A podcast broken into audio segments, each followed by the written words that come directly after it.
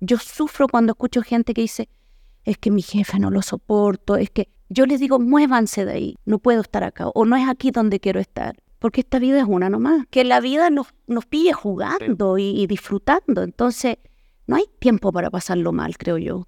Bienvenidos a Amazing People Podcast de Creana, un espacio de personas para personas donde invitamos a líderes para que compartan aciertos y desaciertos de su carrera, así como las mejores prácticas para la gestión de equipos. Mi nombre es Mark Urgan, Senior Marketing Manager, y estoy muy contento de ser tu host para esta temporada. Bienvenidos una vez más a Amazing People Podcast. Los CHROs y HR Managers del futuro se encuentran en medio de una transformación sin precedentes. A medida que las empresas se enfrentan a desafíos cada vez más complejos, ellos están asumiendo un papel fundamental en la toma de decisiones estratégicas y la innovación en la gestión de talento. Los datos actuales indican que en el futuro serán expertos en tecnología y análisis de datos, y serán colaboradores en la creación de una cultura organizacional sólida y defensores de la diversidad, la equidad y la inclusión en el lugar de trabajo.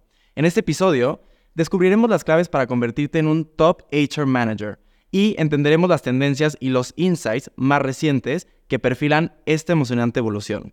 Y ahora sí, nos acompaña Karina Aguad, CHRO de Grupo Axo. Karina, ¿cómo estás? Bienvenida. Muy bien, muchas gracias por, por la invitación y gracias por este espacio. No, muchas gracias a ti por, por estar acá. Y como ya es una tradición acá, queremos que tú te presentes y que la gente te conozca. ¿Ok? Entonces, para esto, me encantaría que me puedas contar un desafío o un acierto que hayas tenido en tu vida que te hace ser la persona que eres hoy en día. Puede ser profesional o en el tema personal. Ah, eh, a ver, yo creo que no puedo dejar de pensar en lo que fue para mí el momento en que tomo la decisión de moverme a vivir a este país, a México. Yo soy chilena eh, y vivo ya en México hace 11 años. Fue una invitación que me hizo en ese minuto la, empresa que yo, en la que estaba en Chile, eh, Walmart, y ellos me, me, invitan a moverme a, a, trabajar, a liderar recursos humanos para Walmart en México y en Centroamérica. Eh, y son esos momentos de la vida en que eh, todos me decían, ah, pero pero ¿cómo te vas a ir? Eh, el que no vive en México y es triste, recibe noticias eh, terribles claro. de, de, México, o, o, tal vez de todos los países, no sé, pero particular de, de, este país que es una maravilla. Entonces hubo gente en ese periodo que me decía, te, te vas a ir. Yo, ¿Por qué tomas esta decisión? Divorciada, mis dos hijos en ese minuto, 14 y 17 años, yo les dije, nos vamos, no necesariamente estaban felices, y yo nos vamos porque es una oportunidad, vamos a ver qué pasa amo mi país, pero estamos allá al final, casi cayéndonos del mapa. Eh, y mucha gente me decía, es peligroso, ¿cómo te vas a ir sola? Y hay gente que se encarga de mandarte fotos de las noticias de los diarios y qué irresponsable. Y, para mí eh, nunca fue, no, ni lo dudé. La verdad, después que me vine y que llegué acá, yo dije, Dios mío, habré metido la pata, tanto que me decían, pero por el, por el susto de la situación. Eh, sin duda para mí eso eh, marcó mi vida, la de mis hijos, y no solo desde el ámbito profesional, sino que creo que es la mejor manera de definir algo que, que a mí me mueve y es que yo siempre digo, los límites solo están en los mapas y en tu cabeza. Totalmente. Y, y, eso para mí fue mm, una forma maravillosa de mostrar que uno puede hacer lo que uno quiera hacer. Y estoy segura que para mis hijos también ha sido una súper enseñanza. Y aparte nunca vas a saber qué iba a pasar si no lo haces, Pero, ¿no? Si no lo intentas. Es mejor hacerlo. Claro. No funciona, te, te regresas. Sí, sí. Todo es fácil, todo se puede.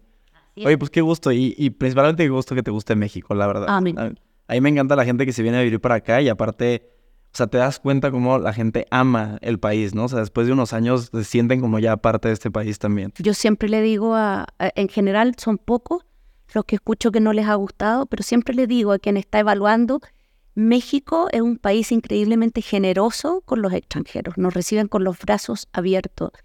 Y eso no creo que sea igual en, en mi país, por lo menos, en, y en otras partes. Entonces, no, claro que es un lugar bello. Totalmente. Oye, pues gracias por compartirnos eso, Karina. Y ahora sí, vamos al tema del día de hoy. Y para poder empezar, me gustaría que me cuentes cuáles crees tú que son las principales funciones o los principales retos que tiene una persona de recursos humanos hoy en día. A ver, eh, recursos humanos está asociado y, es correcto a todo lo que tiene que ver con el manejo de las personas que trabajan en la organización.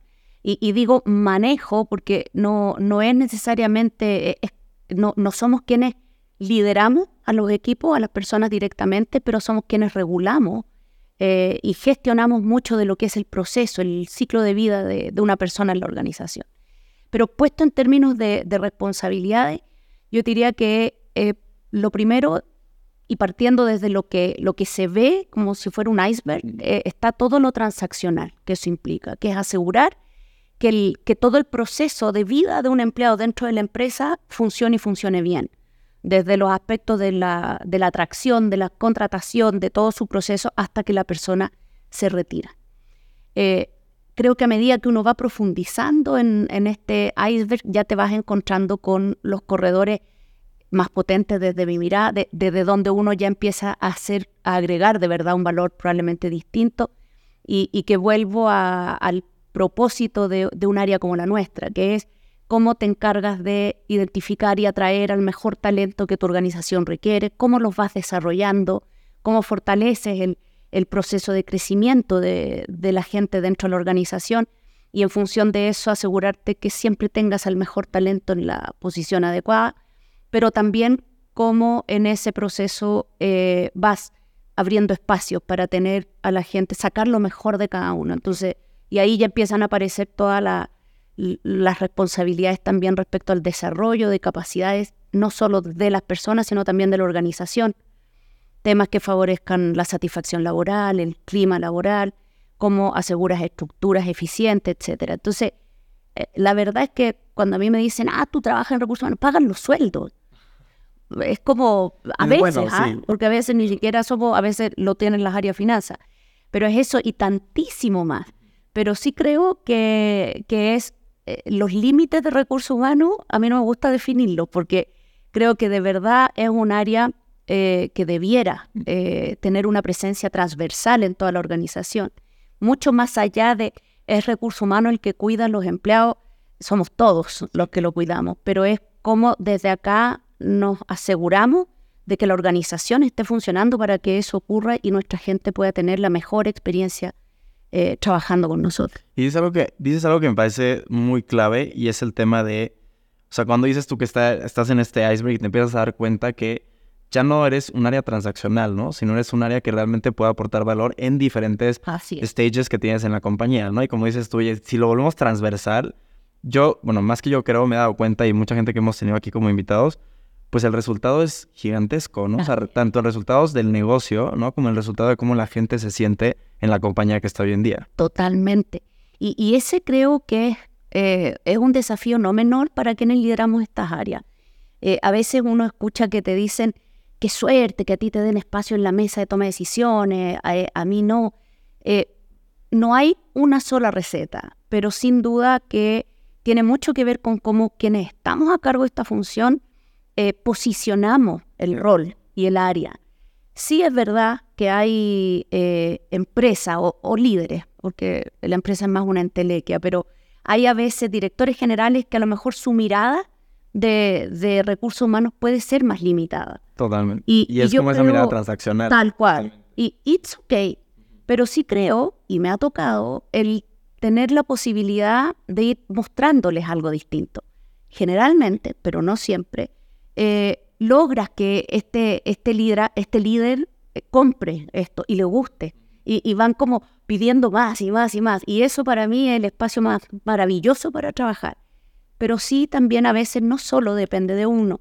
que O sea, hay, hay personas que, que no quieren o no le ven al área o no confían en ti, que también se vale, eh, como para entregarte las llaves de todo lo que implica esto. Porque la verdad es que al final cuando tú ya lo ves más allá de las funciones o, de las responsabilidades formales del área, para mí recursos humanos es un articulador fundamental en el proceso de, si quieres, adaptación de la organización, porque al final eh, todas las organizaciones van mutando a lo largo del tiempo por lo que pasa en el mundo, lo que pasa con la gente, los empleados, los clientes.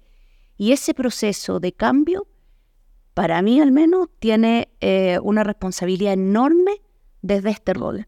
Y, yo no tengo dudas que nosotros somos los principales articuladores del cambio dentro de una organización. Y ojalá ser capaces de, no solo liderar el cambio, diseñar ese proceso de cambio de transformación y liderar a que la organización se mueva a eso. Y me decías ahorita algo que, me encantó, es el tema de, oye, tenemos líderes que puede que tengan un foco muy de negocio, ¿no? o sea, muy, muy directamente hacia los resultados y pierden hacia un lado la parte más humana, ¿no? La parte de recursos humanos como tal. Y tú me decías, oye, pero al final también es nuestro trabajo, ¿no? O sea, darle visibilidad de cuál es el impacto que podemos tener nosotros a través de diferentes proyectos, acciones o lo que sea. Y para esto voy a la siguiente pregunta y me encantaría que me cuentes cuáles crees que tú, cuáles crees tú que son las habilidades y competencias clave que tiene que tener un CHRO hoy en día para poder desarrollar un papel mucho más estratégico en una compañía. A ver, lo primero, y retomo de, cómo me hacías la pregunta. Nosotros somos los principales responsables en romper esta dicotomía que hay de o soy del negocio o, soy preocupado por la gente. Por lo tanto, nosotros tenemos que entender el negocio a fondo. O sea, eh, las empresas no son necesariamente organizaciones de beneficencia. Entonces, si yo quiero validarme en la organización, tengo que ser la primera en entender qué es lo que el negocio requiere. Claro. Si no es solo tener a la gente contenta, ¿no? Y que le guste ir a la oficina. No, o es, o sea, y, yo discrepo ahí mucho, muchas veces con colegas o, me toca llegar en organizaciones donde el equipo no necesariamente está mirando eso. Eso es nuestro primer, nuestra primera responsabilidad. Si nosotros no entendemos eh, de qué vive mi negocio, para qué estamos ahí, cómo lo hacemos, es imposible que todo lo demás se, se vaya haciendo. Entonces, eh, lo primero es que nosotros no nos podemos ver a nosotros mismos. A mí me carga cuando dicen, me carga, no sé si se entiende, pero no me gusta cuando dicen recursos humanos es un área staff. No, no, nosotros no estamos mirando desde la galería, tenemos que estar en la cancha. Entonces, eh, debemos conocer y entender muy bien nuestro negocio. Y en función de eso, ya eh, ese para mí es como el ticket de, que te da derecho a participar. Ya de ahí sí hay cosas que son también no negociables. Debemos saber de recursos humanos. ¿ya? El, hay muchas empresas, hay lugares donde te dicen, oh, esta persona ya no tiene espacio en ninguna área, pero es tan buena persona que la, vamos, a, llevar a, liderar recursos. Dios, me encanta la gente buena persona, digamos, pero, pero es una manera terrible de, restarle el valor a lo que el rol, nuestro rol tiene y requiere competencias y conocimientos técnicos. ¿Qué pasa? Es un tema que parece tan de sentido común que muchas personas creen que basta con haber sido jefe por muchos años o que te haya ido bien en un área X para hacerlo bien en recursos humanos. No, no estoy diciendo que yo no creo en la, mm, eh, la multiempleabilidad. Me encanta. Amo a los financieros que, que ven la luz y se vienen a recursos humanos, por ejemplo. Claro que creo, pero eso requiere formación. Entonces, eh, hay un componente de formación técnica fundamental, eh, en segundo lugar, después de, la visión del negocio. ¿Por qué? Porque esa es la única manera que te aseguras de, de tener frameworks conceptuales para resolver situaciones que siempre van a ser distintas. O sea, yo diría que con esas dos patas para mí son como las, las no negociables pensando en qué requiero para al menos pensar en dedicarme a recursos humanos. Y me gusta ahorita que me hablas de la parte técnica, ¿no? Que de repente creo que, justo como dices tú, por más de que la gente se apasione de recursos humanos, pierde por completo la noción de tener esa parte técnica y creen que es lo transaccional, ¿no? Conectarme con los equipos, preguntarles qué necesitan, ¿no? Hacer la parte de trabajar con gente. Por eso estoy acá, sí, pero ¿para hacer qué? Exacto. No, y como dices tú, tener una visión mucho más estratégica del negocio, ¿no? Hemos tenido aquí invitados que me contaban, eh, por ejemplo, el CHRO de Alpura que estuvo también en la parte comercial también, ¿no? O el de, sí, o el de Vancomer que estuvo también en diferentes áreas en la compañía. Pero ahí va un punto clave que, clave que dices tú y es conocer el negocio, ¿no? O sea, creo que llegar a una posición como la tuya, por ejemplo, si no tienes conocimiento del negocio, muy difícilmente va a ser estratégico, muy ¿no? Y, y algo que dices tú en el tema ya técnico, me encantaría que me cuentes cómo crees tú que se están preparando los CHROs hoy en día desde la parte más de tecnología, ¿no? O sea, análisis de datos. O sea, ¿cómo eso crees que los está impulsando a ser expertos en este tipo de áreas? Eh, esa es una pregunta que a mí me, me complica y hace que, que, a lo mejor no, yo no sea muy simpática en la respuesta. Yo no sé qué tanto eh, tenemos la, la noción y el awareness de que este es un tema crítico en el que los primeros responsables en prepararnos somos nosotros. Em, uno va escuchando un montón de gente y, me, hacen unas ponencias maravillosas de cómo usan la, los analíticos en recursos humanos y hasta inteligencia artificial, pero cuando tú vas y rascas un poquito, no siempre es así. Y te digo por qué no es así, no es porque no, es porque no lo queramos hacer, pero eh, tenemos que partir por reconocer que nuestras, en general en las organizaciones en este continente, las áreas de recursos humanos son las que se han ido quedando más atrás en cuanto a automatizaciones, por ejemplo. Y es natural, o sea, si la empresa tiene que priorizar recursos, primero voy a ir a automatizar y a agilizar sí, mi equipo comercial, el frontline, lo que me toque directo a mi cliente, a mi consumidor, obvio. Por lo tanto, uno se da vuelta a ver cómo automatizo eh, estas áreas que no se ven, porque estamos escondidos tras bambalinas, cuando ya la escala es muy grande, cuando el Excel no te aguanta. Y entonces, salvo las startups, o sea, las empresas que ya están partiendo en esta era, parten con esa claridad. Pero la mayoría de las empresas en que a mí al menos me ha trabajar, no han partido con esa mentalidad. Y toma mucho tiempo esta puesta al día. ¿Y a qué me refiero? No es que para la data se requiera automatización, pero para poder empezar de verdad a trabajar como yo creo que nosotros debiéramos, porque al final del día, en recursos humanos, debemos evolucionar de dar impresiones a dar data a facilitar la toma de decisiones, pero data no solo de autopsia, ¿ah? no solo de lo que pasó, sino de, con esta información, esto es lo que podría pasar. Para llegar a eso necesitamos primero recomponer eh, mucho, mucha basura que tenemos, información mal cargada, no necesariamente entendíamos qué información es la que necesitamos de los empleados. Entonces, yo creo que la principal preparación es tener esa claridad para poder cada uno de nosotros, según la empresa en que está, empezar a ordenar una base de información de los datos que sí necesito de mis empleados. Sí. Eh, cosas que a veces son súper básicas y uno cree que las tiene y no las tiene. Ya con eso, eh, la maravilla de estas épocas es que todo puede ser contratable. O sea, uno no necesita ser eh, experto en, en, inteligencia de datos. Tú lo puedes eso subcontratar. Pero hay que entender muy bien cómo opera esto una ¿Y qué es lo que necesitas de información? Un proyecto en algún minuto que hice en una empresa y era ocho meses nos tomó, un proveedor que me dijo, voy a, riesgos, eh, yo asumo el riesgo, déjanos entrar para mostrarte el poder que tiene eh, Nuestra plataforma. la plataforma que tenemos y te vamos a poder sacar ya no hipótesis, sino que de verdad prescripciones. Hagamos, vamos. Ocho meses nos demoramos en ordenar y limpiar la data que ellos necesitaban.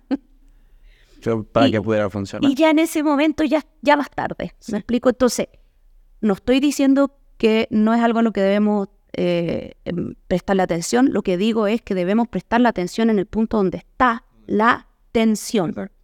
Tenemos que eh, arreglar la data, tenemos que asegurarnos de tener la data que necesitamos. Hay gente muy buena en el mercado que nos puede ayudar y ya con eso nosotros creo que si tenemos la experiencia y el conocimiento, es como que es cuando uno ve borroso y se te limpia lo borroso, como que uno dice, esto era. Y, y, creo que la única forma de prepararnos es no perder de vista que se requiere arreglar todo esto que está abajo, la información. Antes de implementarlos. Antes de, de, ir a, tropezarte y de ahí no soltarlo. No soltarlo y mantenerlo en la mesa para tus decisiones, para tu de tus proyectos, para lo que sea que haya que avanzar. Karina, y me dices toda esta parte de startups y compañías que ya tienen muchos años en el mercado, ¿no? Entonces, esta diferencia que yo veo y por lo que me cuentas, pues claramente es abismal, ¿no? Porque una startup puede empezar desde la parte tecnológica, desde el día uno, recabando la información de los empleados, pero como dices tú, ¿qué pasa cuando estás en una empresa que lleva 50 años en el mercado, hoy en día tiene, no sé, 15 mil, 20 mil empleados, y limpiar toda esa información que has recabado durante tantos años que no sabes me sirve, no me sirve, qué necesito. Esa es la parte más complicada, ¿no? Más allá de implementar una plataforma que seguramente desde el día uno te empieza a recabar información que necesitas, ¿no? Es cómo limpias todo eso que has generado y qué te va a servir. Ajá. Y, eso es muy doloroso ¿ah? eh, para, la, para las organizaciones porque e- eso es trabajo transaccional. Sí. Sí creo que ya hay eh, soluciones de robot que te pueden ayudar a, a hacerlo, pero, pero en, en esta etapa a mí gran parte del tiempo lo que me ha tocado es poder demostrar que es un buen business case contratar o mantener 10 personitas Sí. limpiando información versus algo que todavía no sabes qué valor te va a agregar. Entonces, eh, el retomo un poco de esto de qué capacidades necesitamos. Por eso, la importancia de entender el negocio, de, de conversar muy claramente también, por ejemplo, con los financieros. Para mí, finanza es nuestro principal aliado, para que ellos nos ayuden muchas veces a poner eh, el valor que un proyecto que a veces parece solo gasto puede traer a la larga. Entonces, eso es parte del proceso de, de persuasión que uno debe ir haciendo, que es hacer que las áreas como sistemas, finanzas, crean en esto a lo que uno le está apostando, te pongan recursos eh, y en función de eso, ¿cómo hacemos nosotros para dar valor rápido? Y como decías tú hace rato, o sea, al final el, es parte del equipo de recursos humanos poder visibilizar esta parte, ¿no? O sea, como decías, vas a automatizar, lo primero es el frontline. ¿no? O sea. ¿Y por qué? Porque tienen súper claro cuál es el retorno de inversión. Por Y supuesto. cuando voltean a áreas como recursos humanos, mucha gente yo creo que no lo tiene claro, ¿no? Al menos que tú llegues y Qué te lo mal. expliques. El business case generalmente no da. Perdón lo que voy a decir, en nuestros países sigue siendo más barato tener 100 personas digitando datos eh, y metiéndole mano a procesos que podrían estar automatizados, más que atreverse a decir, ya, stop, mm, invirtamos por acá, porque lo primero que te dicen, ¿y cuántos entonces voy a dejar de necesitar? No, no sé, generalmente el problema que tenemos en nuestras áreas es, no es que necesito menos manos, los necesito haciendo otra cosa. Exacto. Porque si yo reemplazo esa función transaccional a través de automatizaciones que existen, lo que quiero es que esas personas puedan estar pensando y puedan estar ocupando otros espacios que hoy día desde el área uno no hace. Entonces, es un trade-off que hay que aprender a manejar. No, y justamente evitar que se vuelva un área operativa al 100%, ¿no? Como dices tú, es, entonces sus ocho horas al día es estar viendo datos y bajando información y siendo transaccional al 100%. A ver, se vale, eso se requiere, ¿ya? Pero eh, ahí es donde yo siempre digo, es tu choice, o sea, uno decide qué es eh, lo que uno quiere hacer. Si hoy día tenemos un tema no menor y es que las nuevas generaciones no están para hacer un trabajo transaccional todo el día y te lo dicen, o sea, para esto no, Y se te van a ir en una semana. claro, a veces ni llegan a trabajar y ya están contratados, pero no, gracias, lo pensé mejor, hasta luego. Gracias. Entonces, cada vez aquellos a los que sí puedes darles trabajos de esta naturaleza, se nos, nos vamos poniendo más viejos. Mm. Entonces, eh, hay un problema real de eh, subsistencia de la mano de obra en ese sentido. Pero, y, y también hay gente ah, que dice, en mi empresa, recursos humanos, no, no es tan, hacemos bien esto y, y yo estoy bien ahí, se vale. Lo que no se vale es que si a uno eso no le gusta, uno siga reclamando y llorando por los rincones, como digo yo, en lugar de buscar dónde poder hacer algo distinto. Yo creo que te das más cuenta, eh, o sea, especialmente en los últimos años, el impacto que esto puede tener, ¿no? O sea, creo que antes no se tomaba ni siquiera en cuenta, ¿no? El poder implementar cosas de cultura, el poder implementar trabajo, o sea, espacios de trabajo más colaborativos, etc. Y hoy en día, como dices tú, creo que ya la gente lo pide. O sea, ya no es un tema de, puede que te lo ofrezca, es, no, no, no, me lo está pidiendo y ni siquiera lo he contratado, ¿no? Mira, para mí es música para mis oídos cuando eh, un CEO te dice, eh, quiero alguien que me ayude a, a- a subir el nivel de recursos humanos, quiero alguien que esté en la mesa que toma decisiones. Yo ahí digo, "Eh, estamos trabajando bien como, como, como área, pero sin duda que en la medida que vamos ganando estos espacios más estratégicos, más invisibles también, porque cuando uno habla de cultura, ¿qué es cultura? Es todo, o puede no ser nada. Pero cuando uno va ganando esos espacios, esto se empieza a ser necesario y ya la gente no está dispuesta a, a trabajar sin que alguien esté habilitando temas en esa Sí. línea. Ok, Irene, yo la verdad es que ya por mera pregunta que te quiero hacer acá, pero desde la posición que has tenido tú, ¿no? Y lo que me platicabas que has trabajado en empresas súper importantes en Latinoamérica, ¿cómo has logrado desde tu posición poder dar ese siguiente paso al equipo de recursos humanos? O sea, que tú hayas llegado a, no sé, a tu puesto y digas, ok, nos encontramos aquí, ¿no? ¿Cómo voy a hacer para elevar el posicionamiento de recursos humanos? A, a ver, primero es porque yo soy una convencida de que lo que hago agrega valor y amo lo que hago. O sea, eh, y eso, eso para mí por lo menos siempre ha sido parte de, una fórmula maravillosa. Yo siempre he dicho, he tenido la suerte que me paguen por hacer lo que más me gusta. Pero yo creo firmemente en que es a través de las personas que las organizaciones se transforman. Eh, y, y eso se transmite y eso uno lo puede despertar en los otros. E, eso primero, porque para mí es como la gasolina que hace que uno se pueda, se pueda mover. Y de ahí, la, la receta no es muy difícil. Si logras entender bien qué es lo que el negocio requiere, eh, se te empieza a mostrar muy claramente dónde tenemos gaps que debemos llenar. Y cuando recursos humanos como equipo vamos llenando esos gaps, la gente lo nota. Sí. La gente, no hay una evaluación, ¿ah? no, no se ve necesariamente en una encuesta de clima, no se ven en encuestas puntuales, pero te lo empiezan a decir. Te empiezan a llamar para estar en conversaciones que antes no estaban. Entonces... Eh, y los resultados de la empresa también. O sea, te das cuenta que las áreas empiezan a llegar a un 100%, 90% de achievement, cuanto antes era, no sé, 50, 60. Miren, recursos humanos, primero hay que tener mucha tolerancia a la frustración, porque, eh, como yo digo, cuando en selección, por ejemplo, se va alguien, ah, es que lo seleccionaron mal. Cuando la gente se queda, no, es que el jefe que tiene lo hago tan bien que he logrado que se quede.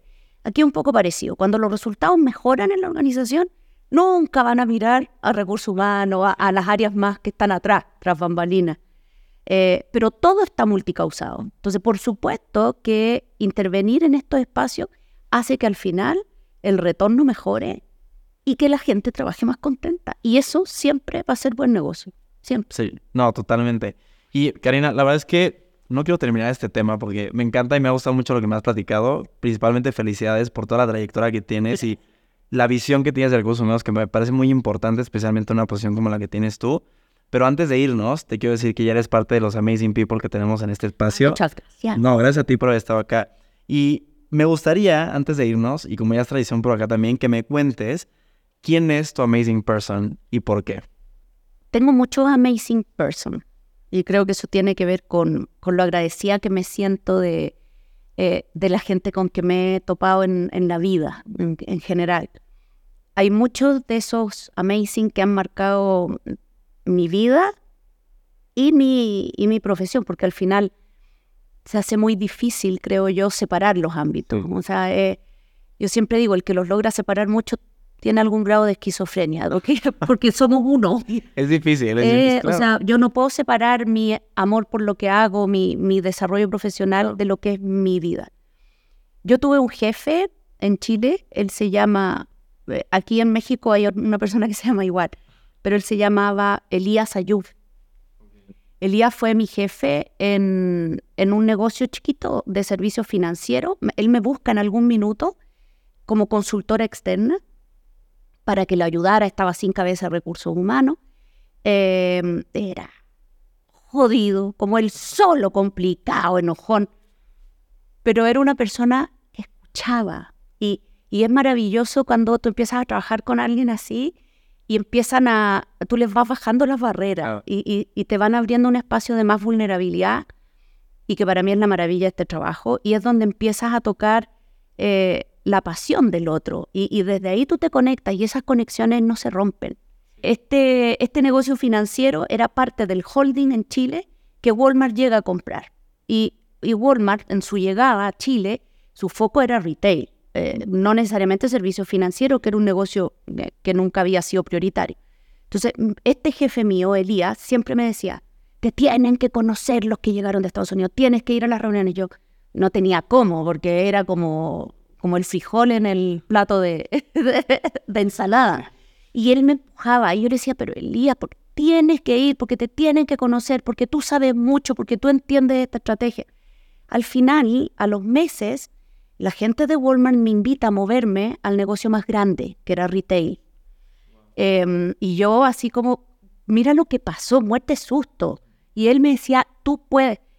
Era una persona que creía tanto en mí, pero tanto en mí, y hablo en pasado porque cuando yo me muevo a retail, estábamos con él eh, trabajando ya su, su sucesión, su, su retiro. Este era un hombre de 58 años, muy joven. A esta altura para mí eso es pura juventud. Con una energía enorme, tenía sus empresas y ya era como Elías, ya, dedícate a tus negocios, iba a ser abuelo. Costó un mundo, meses de conversación entre los dos y no solo Para que ya, o sea, para que él aceptara bajar un poco el ritmo, dejar un sucesor en este negocio, salirse de- del mercado más formal y seguir con sus temas, pero bajarle. Y yo le mandaba fotos, mira, hice, me fui de vacaciones, tienes que ir con tu señora, tienes... Pero yo me acuerdo que cuando yo tomo este desafío retail, muerta de susto, porque además Walmart y, bueno, No, claro, la magnitud de la empresa a la que estabas entrando. y era una, eran 30.000 empleados. Yo venía de, de trabajar con 1.200. Él me dijo, yo siempre te voy a acompañar. ¿De qué tienes susto? Me decía. Si, si algo no te funciona, me llama. Yo aquí estoy. Porque ya no voy a estar en, en la empresa, pero vamos a estar juntos.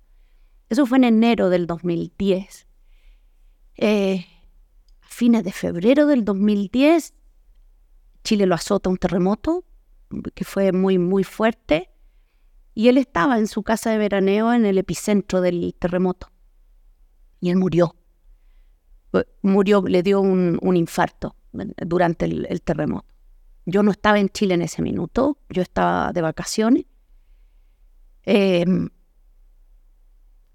fue horrible. Eh, primero mi rabia, mi sensación de, me dejaste sola. O sea, tú me ibas a acompañar, aparte del cariño y, el, y la admiración enorme que yo le tenía. Eh, pero me equivoqué, él, él no me ha dejado sola nunca. Cuando a mí me ofrecen después venirme, ¿en quién crees que fue el primero en que pensé? ¿Qué me diría Claro. Me diría, partiste. Partiste. No- no lo pienses y- más, Y no, ¿no? estés tonteando. y no. Em, no, para mí, él eh, y mis hijos lo saben y escuchan eh, de él. Eh, Para mí es una persona a la que yo recurro permanentemente cuando, cuando tengo dudas, cuando no sé si lo estoy haciendo bien, cuando no sé qué camino tomar. eh, y él me acompaña, claro que me acompaña. No, y al final creo que relacionas todo a ese empuje inicial, ¿no? Todo fue una cadena para donde has llegado hoy en día. Entonces, eh, siempre me dicen, ¿cómo lo hiciste para llegar donde esté?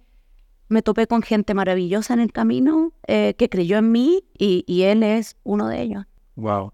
Frena, muchísimas gracias por haberlo compartido con nosotros. De- hasta se me cortó la voz un poquito con tu historia, pero de verdad me encantó. O sea, creo que al final es bien importante rodearnos de gente que nos empuja también a ser mejores. ¿no? Siempre. O sea, no es únicamente el personalmente buscar siempre ser mejor, creo que sí que es importante, pero también rodearte de gente que te ayuda y te empuja cuando tú crees que no. Así que no es. Y, y sabes, Mark, es triste, pero yo sufro cuando escucho gente que dice, es que mi jefe no lo soporto, es que hay mucha gente que no sabe, eh, no, no sabe ser buena persona Sí. a veces. Y líder también. Y Sí. para mí es imposible ser un buen líder si no eres un buen ser humano. Eh, yo les digo, muévanse de ahí. Yo, todos lo hemos vivido, pero es una elección. Es una elección. Si tú crees que hay espacio para aprender, dale, mantente, pero con tu película clara de quién eres y qué. Pero cuando ya empiezas a sentir que, te están minando la autoestima, que, que te estás cuestionando si eres tú o no eres tú, no digo, siempre hay que estar atento al feedback y escuchar, pero hay veces donde se vale decir, no puedo estar acá, o no es aquí donde quiero estar, porque, porque esta vida es una nomás.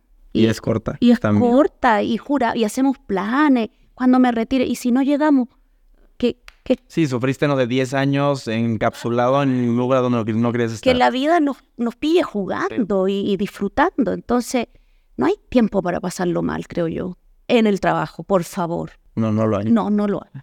Oye, Karina, pues gracias, gracias por haber estado en este espacio. Gracias de nuevo por la invitación. No, a ti disfruté muchísimo platicar contigo, me encantó y estoy seguro que toda la gente que te va a estar escuchando también va a disfrutar mucho este episodio, así que muchas gracias. Gracias a ti y a Criana, por supuesto, por esta tremenda invitación. Gracias, nos vemos en el siguiente episodio de Amazing People Podcast.